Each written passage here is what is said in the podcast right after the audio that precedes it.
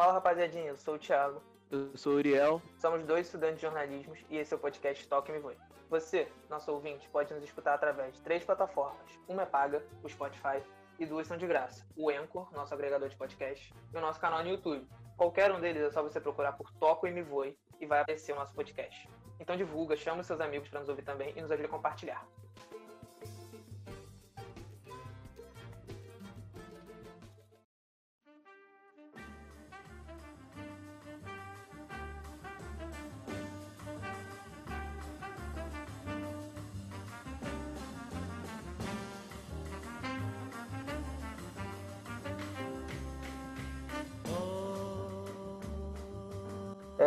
Semana passada falamos sobre Fluminense e Vasco e essa semana vamos falar sobre Flamengo e Botafogo.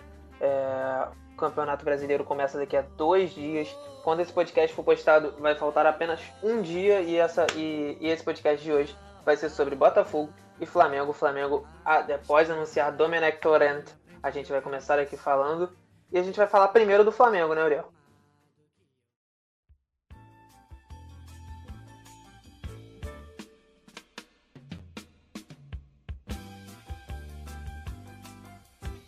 Flamengo aí que teve mudança no comando técnico, né? Mas não. É, a esperança é de que não mude seu, sua maneira de jogar, né? Continue jogando de maneira ofensiva, né?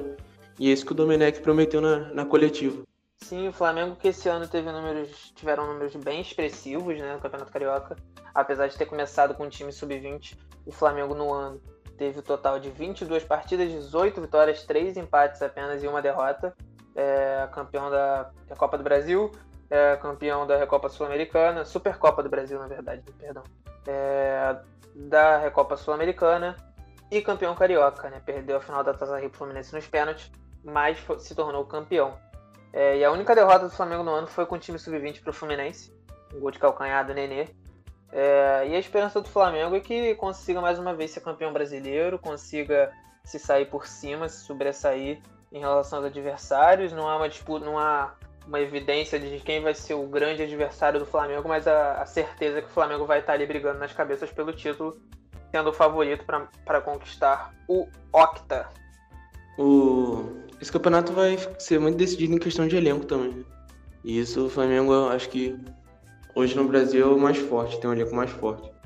Eu acho que o, o grande desafio do Flamengo é se superar, é continuar mantendo, se mantendo focado, não vir de, de salto alto. O Flamengo vai ter é. que se adaptar ao estilo de jogo do Domenech, que apesar de ser ofensivo, é um estilo de jogo diferente do Jesus. O Domenech gosta do, do jogo de posição. O Jesus é mais. Um, o time se movimenta mais, roda mais. Já o Domenech é da escola de Cruyff, de Guardiola, que é um time mais de jogo de posição. Mas o Flamengo tem que se adaptar, mas por ter um elenco mais forte, acredito que mesmo tendo que se adaptar a um novo estilo de jogo, é, com, com, um treinador que tem tudo para ser competente, é, foi muito bem treinado durante esse tempo que ficou com Guardiola, tem a superioridade, mas continua sendo favorito mesmo com todos esses fatores, né? Continua sendo favorito, ao meu ver, pelo menos, para ser campeão brasileiro. É, e uma das coisas que o Domenech falou na coletiva dele de apresentação que foi muito interessante foi que ele falou que não vai chegar né, igual um elefante, né? Ele até usou essa, essa expressão, querer desmontar tudo, mexer no time, ele vai manter o que já vinha sendo feito pelo Jorge Jesus e vai adaptando o time do jeito de jogar dele aos pouquinhos, né? Eu acho isso muito importante para não dar errado assim. A realidade é que ele pegou um trabalho muito bem feito. Talvez o foi o técnico que, que vem suceder alguém pegou o melhor trabalho na década, talvez na história do Brasil, de um time brasileiro. É um time que perdeu um jogo no ano, que foi com um time sub-20 nem treinado pelo Jorge Jesus na época. É, vem de campeão da Libertadores, campeão brasileiro, é, campeão da Supercopa do Brasil, é, Copa Sul-Americana, campeão carioca. Então você pega um trabalho desse, não tem, você também não tem muito o que mudar, né? O time do Flamengo tem seu time titular definido. É claro que os 11 titulares são melhores que os reservas. É, ao meu ver, pelo menos fica definido assim. Não tem ninguém no Flamengo ali, você briga na zaga entre Gustavo Henrique e Léo Pereira. Mas de resto, eu acho que fica bem definido quem são os titulares e quem são os reservas. Apesar dos reservas serem jogadores de altíssimo nível. Conseguem entrar e não deixar o nível cair. Conseguem agregar a equipe e nisso talvez tenha o maior coringa do Flamengo nessa competição, né? Os jogadores estão é, muito bem definidos, assim, né? Ele, o Jorge, pelo menos pelo Jorge Jesus, ele botava o Michel, o Michel entrava, mudava o jogo completamente. Isso para um brasileiro sem torcida e com cinco substituições vai ser importantíssimo. Sim, o Flamengo tem elenco para rodar, o Flamengo vai ter vai ser um calendário muito apertado, então talvez o Flamengo tenha que revezar jogadores. Isso no, no futebol europeu é comum. E o Domenech, como vem de uma escola europeia, uma escola de Guardiola, de Cruyff, como eu já tinha dito anteriormente, que está acostumado com o futebol europeu, ao revezamento de jogadores, o Flamengo tem elenco para isso, o Flamengo pode rodar. O Jorge Jesus gostava mais de definir um time, até porque o Jorge Jesus tinha pouquíssimo tempo para trabalhar a equipe, já que ele pegou ali em junho, julho. Então ele tinha, ele teve que fazer o seu time se acostumar com o estilo de jogo e entrosar os jogadores, né? Porque chegou muitos jogadores ali, jogou o Gerson, o Mari, então ele não, não revezou muito o time. Mas eu acredito que o Domenech vai fazer isso, vai usar o elenco, vai trocar jogadores durante a partida, vai testar o Gustavo Henrique, vai testar o Léo Pereira, vai usar o, o René quando o Felipe Luiz estiver cansado, já que ele tem uma idade mais avançada, vai, ter, vai usar o Diego como um jogador experiente, vai usar o elenco, né? Vai aproveitar do, do, do elenco fortíssimo que ele tem. Jorge Jesus ficou, muito, é, ficou marcado aqui no Brasil por isso, né? Não poupar jogador. Falaram que ele estava até revolucionando né, o futebol brasileiro por causa disso. Mas o, o trabalho que o Domenech pega é muito bem feito. Um trabalho muito sólido. Você não vê o. Você não vê hoje grandes concorrentes para o Flamengo no Brasil. O Galo está tentando montar um time para isso, mas também não, não é um time ainda do nível que o Flamengo tem, do elenco que o Flamengo tem. O Palmeiras também a gente percebe que está mais enfraquecido esse ano, vem investindo em garotos da base, o Gabriel Menino, o Fique de Paula. O Grêmio também com a perda do Cebolinha perde muita força né, em relação a um campeonato de 38 rodadas, com calendário apertadíssimo, Libertadores no meio disso tudo. Então, eu acho que o Flamengo, pelo menos, sai um pouco à frente de todos esses outros times que a gente citou, para não dizer muito. Né? É. é um campeonato em que as coisas parecem se encaixar para o Flamengo até mais do que se fosse um calendário normal, né?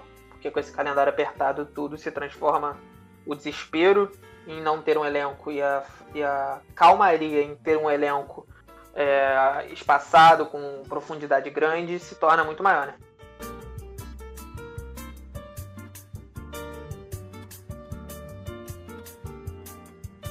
Então, vou falar aqui os jogos, os primeiros jogos do Flamengo, né?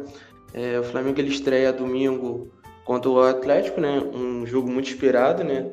Queria muito que esse jogo fosse mais para frente para pegar o Atlético mais pronto pra gente ver mesmo, né? Ter esse parâmetro de como vai ser esses dois times no ano. O que o São Paulo ele prepararia, né? É. E o Domenech também. É. Tem que ver dois times prontos. Aí depois Flamengo enfrenta o Atlético Goianiense, lá em Goiânia, né? Aí é um jogo mais tranquilo, talvez. Um jogo que o Flamengo tem a obrigação de ganhar, é. de fazer um jogo tranquilo. O Atlético Goianiense até vem fazendo um bom ano, mas o Flamengo não tem como perder não pode se dar ao luxo de perder pontos contra o Atlético Goianiense. E depois ele visita o Curitiba, né? Também com uma, uma certa obrigação de ganhar. É, esses times pequenos, que alguns vêm até fazendo algum bom trabalho, mas o Flamengo não pode se dar ao luxo de perder pontos para esses times se quiser ter um ano tranquilo como foi ano passado. Né? E depois tem um jogaço, né? Contra o Grêmio, que foi um dos, um dos grandes jogos do ano passado. O Flamengo ano passado teve grande vantagem, mas Renato veio mordido e vai querer ganhar de todas as formas do Flamengo. Esse jogo no Maracanã.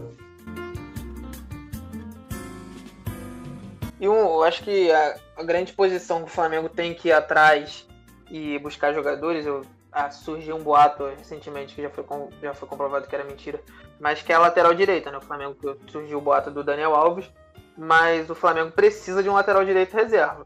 O Rafinha já tem uma certa idade, é um jogador que chega de forma ríspida na, na, nas divididas, acaba às vezes tomando amarelo e tal, e fica suspenso, né? Tem o Mateuzinho e tem o, o João Lucas, mas que são dois laterais direitos que ainda não estão preparados para o nível do Flamengo, né? Quando o Domenech estava para ser anunciado, saiu um boato também que ele queria um lateral que falasse espanhol, né? Aí depois veio esse boato do Daniel Alves, mas eu acho que se o Daniel Alves chegar a vir no Flamengo, assim, ele vai querer jogar no meio campo ele botou no contrato do São Paulo que ele queria jogar no meio campo, acho que ele não. Pra jogar no Flamengo ele voltaria a ser lateral, né? Aí eu acho que eu não sei. Eu acho que não, não é o estilo de contratação que o Flamengo vem fazendo nos últimos anos.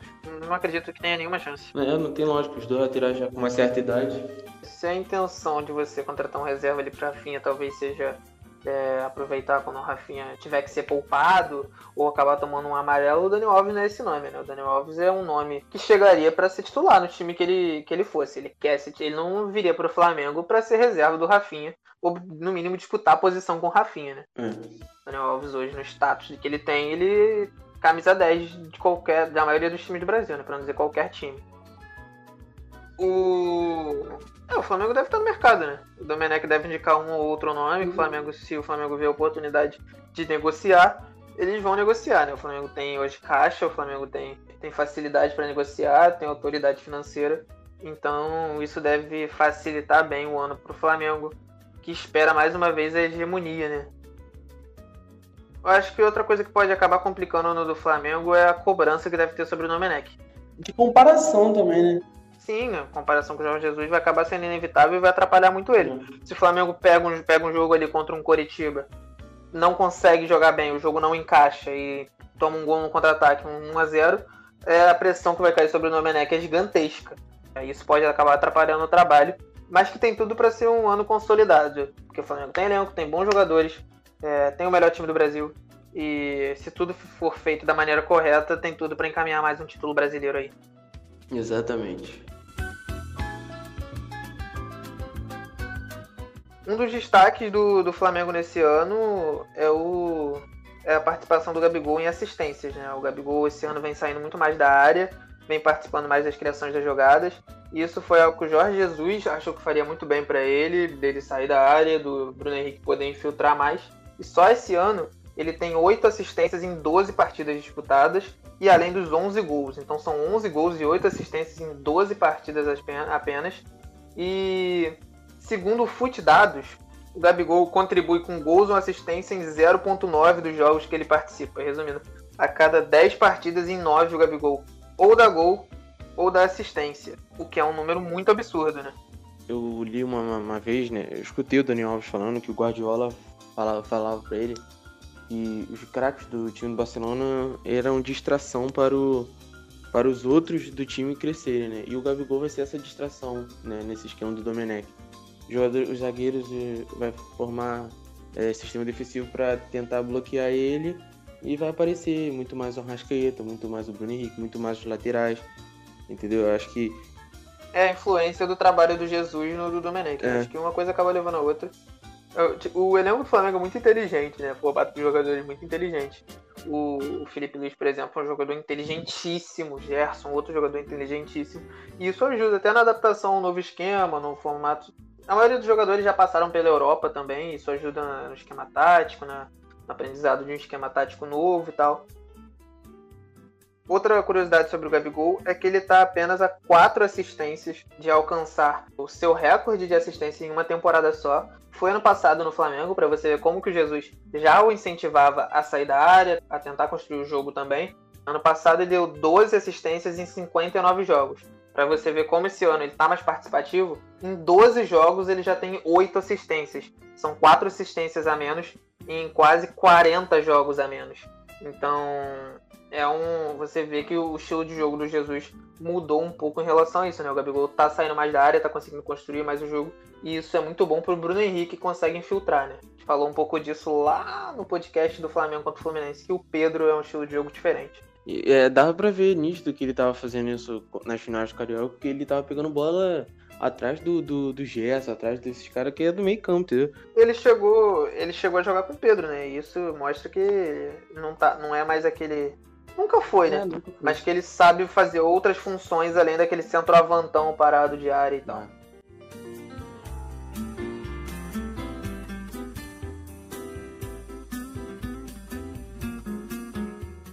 Agora, rapaziada, vamos falar do Botafogo, o último time carioca que a gente vai falar hoje aqui no podcast.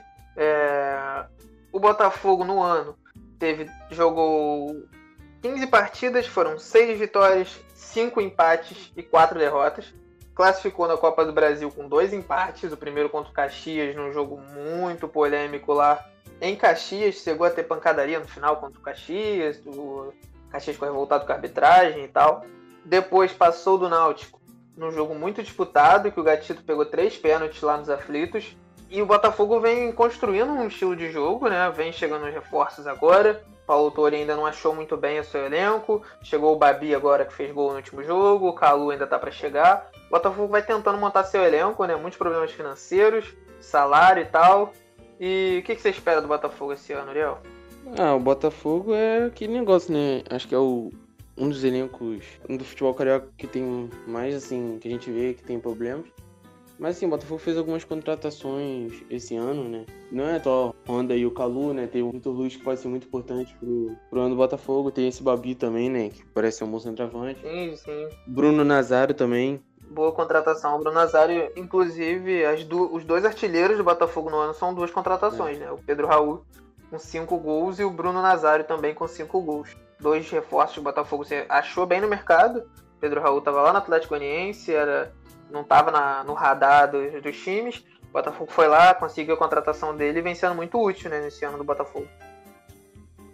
O Botafogo subiu alguns jogadores do, da base, né? O, o Canu na defesa, o Caio Alexandre no meio, o Luiz Henrique, que é a grande esperança do Botafogo para esse ano. De até fazer um caixa, né? Conseguir dinheiro. O Botafogo vive com algumas situações complicadas financeiras. O, apesar da contratação do Calu e do Honda, é, os salários deles não são coisas astronômicas. Lembrando que o Botafogo ano passado se tornou um clube empresa para tentar liquidar suas dívidas. O Botafogo é governado agora, entre aspas, por uma empresa, que é o Botafogo SA, uma empresa de parceiros ali do Botafogo, e vem tentando liquidar suas dívidas. Né? Apesar do, do Honda e do Calu, ainda é um time com dificuldades financeiras e que, assim como o Vasco, assim como o Fluminense, assim como outros times, deve estar ali na parte intermediária para baixo do campeonato. Acho que o principal objetivo desses times é isso, cara. Tentar fugir o mais rápido possível da, da zona de reba do rebaixamento. Cara, eu posso queimar minha língua. Mas eu acho que dois times são seríssimos candidatos a rebaixamento, que é Sport e Atlético Goianiense. O Atlético Goianiense, por mais que tenha fazendo um bom campeonato goiano, não é parâmetro. É um time considerado fraco, que sempre vem sendo esse time bate-volta, né? E que vem tentando surpreender esse ano mas ainda é um seríssimo candidato ao rebaixamento. E o esporte, né? O esporte tá brigando para não cair no Campeonato Pernambucano. E deixa claro a falta de planejamento e o mau futebol praticado né, pelo esporte, que transforma ele num candidato seríssimo ao rebaixamento. O resto, eu acho que vai ser decidido em detalhes, vai ser quem bobear menos em jogo seja tranquilo. Eu acho que o Botafogo tá nesse bolo. É o que a gente comentou também no, no outro podcast é tentar ganhar o máximo de jogos possível contra esses adversários da parte de baixo da tabela. Pra tentar. Só, o que vem é contra os favoritos é lucro. Sim. Agora eu vou falar aqui os jogos do, do Botafogo, né? O Botafogo ia estrear agora nesse domingo contra o Bahia, mas o Bahia vai disputar o Campeonato Baiano, né? A final do Campeonato Baiano, então esse jogo foi adiado. Então o Botafogo estreia contra o Red Bull Bragantino, né? Um jogo aí complicado, né? O Bragantino que é uma das sensações né, desse ano aí, né? O Campeonato Paulista fez um bom campeonato. Campeão da Série B ano passado, é, tem estrutura financeira maneira, é um jogo complicado pro Botafogo. Depois o Botafogo vai jogar contra o Fortaleza, que também é um jogo difícil. Fortaleza ano passado foi o melhor time nordestino, né? campeonato. Então... Fortaleza é um caso extremamente curioso de time que conseguiu se estruturar. Hoje, os dois times do Ceará são times com mais poderio financeiro, uma estrutura melhor do que os três do Rio, né? Vasco, Botafogo e Fluminense. É, se fosse para apostar na tabela hoje, eu acho que Fortaleza e Ceará seriam candidatos a ficar mais em cima e brigar ali por Sula. Quem sabe, se fizer uma temporada muito boa, brigar por um G8, quem sabe, do que Botafogo, Fluminense e Vasco. Depois o Botafogo joga contra o Atlético Mineiro. Aí é um jogo muito difícil, muito complicado. É, o Botafogo estreia. O Botafogo tem dois jogos importantes. É aquilo que a gente. É, já começa aquilo que a gente falou de tentar arrancar pontos de adversários diretos. A gente não sabe como vai se, se desenrolar o campeonato. Então você tentar. O Botafogo começa dois jogos fora, né? Que é Fortaleza e Bragantino. Então são dois jogos que o Botafogo arriscando ali, tentando um cenário que o Botafogo consegue fazer quatro pontos em quatro pontos desses dois jogos é um cenário muito bom, né? É, eu peguei aqui os números do Calu, o reforço do Botafogo. É um cara de 35 anos, temporada passada no Hertha Berlim da Alemanha. Ele jogou 11 jogos só, fez 4 gols no ano. é um reforço daqueles que a gente não sabe muito bem como vai chegar, né? Eu acredito que é um jogador que sempre precisou muito do seu físico, da sua, explorar sua velocidade, apesar de ser um jogador muito técnico. É, sempre foi um daqueles velocistas abertos. E a gente não sabe como um jogador de 35 anos vai se portar aqui. O Honda, eu acho que chegou bem no, no Brasil, né? Eu gostei, pelo menos, dos jogos que eu vi do Botafogo. O Honda jogou bem é, desses amistosos que fez contra o Fluminense e tal. Eu acho que o Honda funciona bem no esquema que o Autuori tenta montar, mas eu não sei como o Calu vai se encaixar nesse time. Assim, o sucesso do Botafogo nesse ano, né, é, depende muito desses dois jogadores, porque titulares eles vão ser, né, acho que isso é, é óbvio. Eles têm que tentar, não é tentar pegar a bola do meio campo, levar até o gol, fazer gol olímpico, isso, isso não tem como fazer, mas fazer o básico, entendeu? Não ficar passeando em campo. Não, eles têm que ser, eles têm que ser a referência do, do Botafogo. Eles têm que estar dispostos a ajudar o time. É, não pode vir para cá para querer curtir o Brasil e tal. São jogadores que vão ser importantes, né? São os principais reforços. O Pedro Raul e o Bruno Nazário e o Vitor Luiz são muito importantes, mas não tem o nome que eles têm, não, não devem receber o mesmo salário. É, então são dois jogadores que são os destaques do Botafogo. Foram contratados para isso e que se tiverem dispostos podem ajudar o Botafogo, né? Eu acho que o Calu é incógnita maior, mas o Honda já se mostrou disposto e já se mostrou querer jogar pelo Botafogo. E, e esse tipo de jogador, como foi o Sidoff também em 2013, que potencializou um monte de, de jovem, né? Vitinho, aquele Uri também que apareceu como uma grande promessa. O Sidoff foi muito importante para esse garoto e esses dois podem ser importantes para os garotos. Gabriel também, Dória. Eu acho que essa contratação do Botafogo foi para tentar refazer isso, isso, que o Sidoff fez no Brasil, entendeu? Claro que o Honda e o, e o Calu não tem o nível do Sidoff, né? Mas a bagagem europeia ali deles podem ter o mesmo efeito. Não, mas o Botafogo tem, tem jovens interessantes. O Marcelo é um jovem interessante, o Marcelo acho que tem 25 anos, mas é um jovem interessante, ainda considerando que é um jogador ali que surgiu há pouco tempo, né? O Canu é um bom zagueiro, o Caio Alexandre é um bom volante. O Luiz Henrique é um cara que é, é meio irregular ainda, mas tem tudo para despontar. Tem só 18 anos. É, o problema do Luiz Henrique são algumas decisões erradas no, no quarto final do campo, mas tem tudo para despontar, né? Um jogador interessante, veloz, chuta bem, mas como eu disse, toma algumas decisões erradas ainda. É mais um daqueles casos, como o Vasco, com o Fluminense, que tem um elenco fraco, mas que se ajustar do time titular, se contar com a sorte de não ter muito, muitas lesões e tal, e conseguir somar aqueles pontinhos, consegue se livrar do, do, do rebaixamento, mas vai ser aquela briga ferrenha de todos os anos. Três times cariocas com a situação financeira muito complicada acabam se complicando no campeonato. E é, você chegou a comentar aí, né, a questão do Ceará e Fortaleza terem uma situação financeira mais tranquila, né? Mas uma coisa também que pode acontecer nesse campeonato, né, é a questão da camisa, né? Em questão de camisa, não tem como os, os três caras ficarem atrás de Ceará e Fortaleza. O Ceará no passado também estava com as dívidas. Dívidas não, mas estava com uma situação financeira melhor e ficou ali. É, foi o primeiro fora da, do rebaixamento. Então, assim, é, o Campeonato Brasileiro é uma coisa mais imprevisível.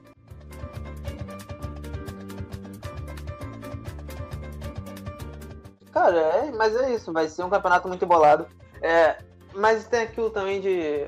É, a gente viu que camisa é importante sim, mas que junto à direção ruim, bagunça, demissão de técnico, falta de confiança no trabalho, ocorre o que aconteceu no Cruzeiro, já aconteceu com o Vasco, com, com todos os times que caem, né? Então é sempre bom os times tomarem cuidado. O Santos, por exemplo, vem passando por um, por um momento financeiro delicadíssimo, demitiu o Gesualdo, o gerente, gerente de futebol se demitiu, os jogadores saindo na justiça. Então é sempre bom tomar cuidado, né? Então Botafogo, Fluminense e Vasco é sempre importante tentar manter os salários em dia, é, na base do possível se reforçar e fazer o que melhor, né? Somar um pontinho aqui, outro ali. Os três times acredito que são muito iguais, mas vai ser isso, né? Quem conseguir somar ponto melhor, ganhar um joguinho aqui, ganhar outro ali, tentar bater de frente contra um, contra um time mais forte, os clássicos também, né? Isso, os clássicos. É confronto direto, cara. Acho que vai ser um campeonato brasileiro muito disso. E os times que não conseguirem pegar uma fase ruim, é um jogo em cima do outro, acho que vai acabar rodando. Vai ser muito disputado.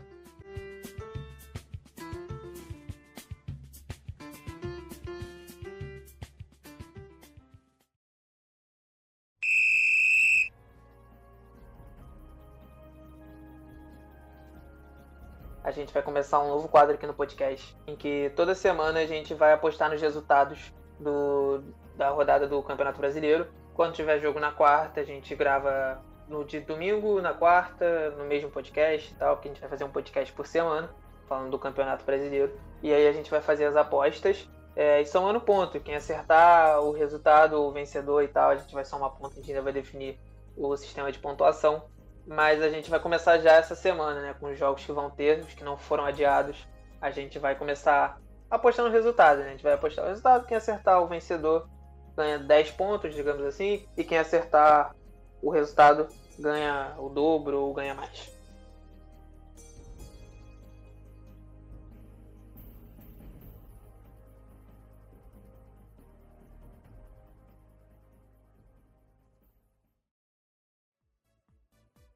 A gente vai começar por ordem, né, dos jogos. No sábado, às 7 horas da, tarde, 7 horas da noite, o primeiro jogo do Campeonato Brasileiro vai ser Fortaleza e Atlético Paranaense. Jogo no Castelão. E o Uriel vai fazer a primeira aposta do podcast. Vai lá. Caraca, esse jogo é muito complicado, né? É... Muito nivelado. Mas eu acho que eu vou, pelos últimos anos que o Atlético tem feito aí nesse, nesse campeonato, vou botar 2x1 um Atlético. Eu vou de um empate, Uriel. Vou de 1 um a 1 um. Eu acho que vai ser um jogo maneiro. O time do, do Atlético sempre é muito ofensivo e tal. E Fortaleza também não, não fica para trás, não. Acho que vai ficar um a um. Legal. Segundo jogo é Coritiba e Inter lá no Couto Pereira. O Inter vindo, de uma derrota no Grenal, né? Na final do turno do Gaúcho. Vai tentar recuperar as mágoas aí contra o Coritiba no Paraná, né? O que, que você acha que vai dar nesse jogo aí? Cara, eu acho que o Inter, mesmo indo vindo de uma boa fase, né? A torcida pegando muito no pé do trabalho que o Kudê vem fazendo. Mas acho que o Inter é favorito nesse jogo aí, eu boto 2 a 0 Eu vou de vitória do Inter também, acho que dá 2 a 1 Inter. Acho que o Inter é melhor que o Curitiba, o Curitiba também vem de uma derrota para o Atlético Paranaense. O Curitiba esse ano não tá muito bom. Eu acho que o Inter se supõe aí, se é superior ao Curitiba e vai conseguir sair com uma vitória.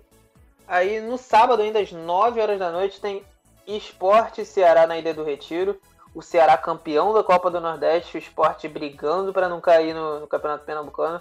Um jogo, no mínimo, curioso, né? Dois opostos dentro do Nordeste para fazer essa primeira rodada. É, é tipo uma continuação de Copa do Nordeste nesse jogo. Eu vou, eu vou botar um palpite aqui. Eu vou botar um palpite aqui meio, meio arriscado, mas eu acho que o Ceará é muito favorito nesse jogo. Eu vou botar 3 a 1 Eu acho que esse jogo tá com uma cara de 1 a 0 aquele 1x0 que o Ceará faz o gol, controla o jogo ali, o esporte não consegue fazer e tal. Não tô achando que vai sair muito gol nesse jogo não. Aí, domingo, como Botafogo e Bahia foi adiado, primeiro jogo de domingo é Flamengo e Atlético Mineiro, a estreia do atual campeão contra o possível grande rival desse time do Flamengo no Campeonato Brasileiro. E Uriel vai arriscar. O que, que você acha que vai dar entre Flamengo e Atlético Mineiro, Uriel? Jogo, jogo dificílimo, né? É, Flamengo ano passado teve dificuldade para jogar do Atlético, mas ainda era com a Abel, né? Então eu vou de 2 a 1 Flamengo. Eu acho que os dois times vão ser bem ofensivos. O Atlético de São Paulo sempre propõe o jogo ofensivo. Ano passado, São Paulo conseguiu ganhar do Flamengo já campeão, tudo bem. Mas foi um dos poucos times que conseguiu ganhar, né? Então eu vou de 3 a 2 Flamengo. Acho que vai ser um jogo bem ofensivo. O Domenech também gosta de jogar para frente. Então acho que vai ser um um jogaço nessa primeira rodada e acho que dá Flamengo 3 a 2 Flamengo. Próximo jogo, na Vila, o Santos recebe o Bragantino. Outro dois times opostos dentro do, da mesma região, né? nesse caso no mesmo estado. Se Esporte e Ceará estão um no céu e o outro no inferno, Santos e Bragantino quase se encaixam nisso. Né? O Bragantino destaque no, no Campeonato Paulista, foi campeão do interior, melhor campanha. Já o Santos vivendo um momento contubardíssimo, a gente não sabe qual vai ser o técnico contra o Bragantino, se já vai ter um técnico definido, a gente não sabe nada disso, jogadores saindo na justiça, mas o Santos recebe o Bragantino na Vila para tentar vencer o Bragantino e começar bem o Campeonato Brasileiro. Esse jogo aí, né? O time do Santos, mesmo com esses problemas, acho que o time do Santos ainda tem um bom time, né? Carlos Santos, Marinho, Soteldo. Acho que esse jogo aí tem muita cara de ser empate, vou botar um a um. Santos e Bragantino eu vou no 1 a 1 também, Uriel. Eu acho que fica empatado. O Bragantino faz um bom jogo, mas acho que na Vila vai pesar a camisa do Santos. Acho que vai ser um a um maroto. Os dois times já se enfrentaram no Campeonato Paulista, já se conhecem, então acho que fica no empate. O outro jogo de 4 da tarde, né? Goiás e São Paulo vão se enfrentar. Jogo em Goiânia. O Goiás vem para tentar fazer um bom campeonato brasileiro igual fez ano passado. Segue com o Rafael Vaz lá como uma das referências. E vai tentar enfrentar o São Paulo de Daniel Alves, Fernando Diniz e companhia. Qual o seu palpite para esse jogo aí? Lá no Serrinha, em Goiânia. Jogar, jogar na Serra Dourada é sempre complicado, né? Mas é o, é o Goiás do ano passado, né? Era com torcida, tinha o Michael ali que desequilibrava. Mas eu vou botar aí 2 a 0 São Paulo. Eu vou apostar numa zebra, hein? Se eu acertar, eu viro um gênio. Se eu errar, eu viro um burro. Eu vou de Goiás 2 a 1 no São Paulo. Eu acho que o Fernando Diniz vai se complicar nessa partida aí. Vou tentar algo diferente. 2 a 1 2 a 1 Goiás, 2 a 1 Goiás. E Grêmio Fluminense. O último jogo da, da rodada, jogo na Arena. Ano passado protagonizaram um 5 a 4 espetacular. É, sempre Grêmio e Fluminense costumam fazer bons jogos, jogos de muitos gols, jogos disputados. E o que, que, você acha que vai dar aí? Jogo na Arena, domingo às 7 da noite. O Grêmio aí, acho que provavelmente já não vai ter mais cebolinha, né? Então acho que eu vou botar aí. É, botar 1x0 Grêmio. Eu acho que o Fluminense vai jogar aquele jeitinho que jogou contra o Flamengo ali, né? E acho que vai ser 1x0 Grêmio. Eu acho que esse jogo termina 3x1 Grêmio. Eu vou de muitos gols. Eu acho que o Fluminense vai, vai tentar jogar ali no, no possível contra-ataque com o Marcos Paulo e tal. Mas eu acho que o, que o Grêmio consegue vencer essa primeira partida. O Renato quer fazer um bom campeonato brasileiro. Há um mito ali ao torno do, do Renato que ele não, não é um técnico para ligas, né? E sim para Copas. Não conseguiu ainda fazer um grande campeonato brasileiro com o Grêmio. Eu acho que esse ano ele vai vir com a intenção de tentar papar esse campeonato brasileiro e sair vitorioso no campeonato. E para isso acho que ele vai vir com vontade e eu acho que ele consegue essa primeira vitória sobre o Fluminense 3 a 1 E, e a gente fica por aqui, né? Anotamos, anotaram aí os nossos palpites para depois vir nos cobrar. Lembre de seguir a gente lá no, no Twitter. Toco e me voe com dois Ys. Toco e me voe normal, só que com dois Y no final. É, a gente costuma dar publicar alguma coisa sobre futebol lá. A gente vai fazer um guia super maneiro para postar sobre o Campeonato Brasileiro. E nos seguir aqui no podcast no Spotify também, ou no Anchor. Compartilhar com os amigos e nos ouvir. É, dê, nosso, dê o seu feedback, feedback aqui no Anchor, tem como você falar, é, falar o que está gostando, falar o que pode melhorar. E é isso, rapaziada. Ficamos por aqui. Né, Aurel? É isso aí, valeu. Espero que eu ganhe nesse palpite aí. E tamo junto. Valeu, rapaziada. É isso, tamo junto.